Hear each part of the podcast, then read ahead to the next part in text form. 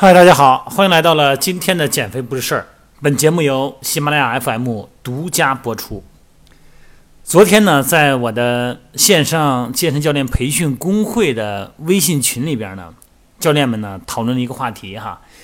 呃，一位教练呢，他的会员问他，他说：“教练，为什么我们训练的时候，尤其是跑步的时候哈，非得要用鼻子吸气，用嘴呼气呢？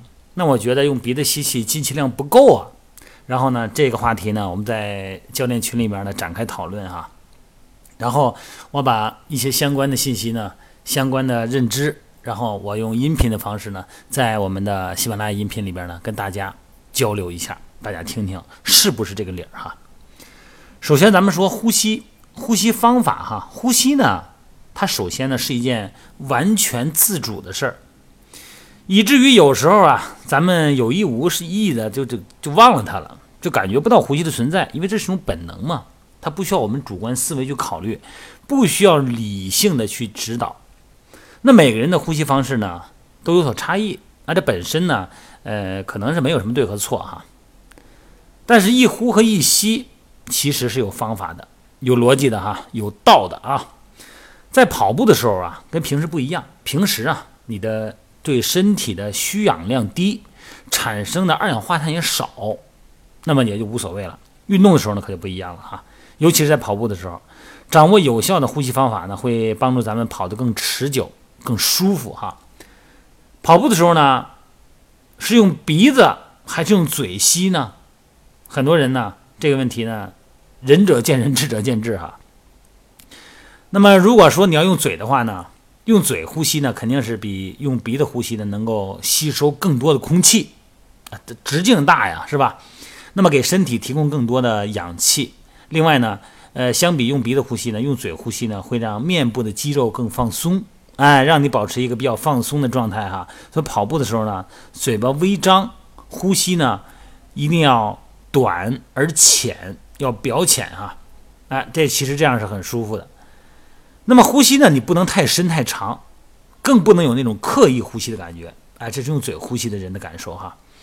跑步的时候呢，为肌肉提供所需要的氧气呢是最主要的。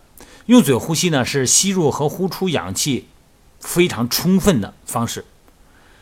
那么用鼻子呼吸呢，是有这么一个特点，因为鼻子里边有一层黏膜和鼻毛，这以前在音频里边我说过哈，并且呢有丰富的毛细血管，对吸入的空气呢具有加热。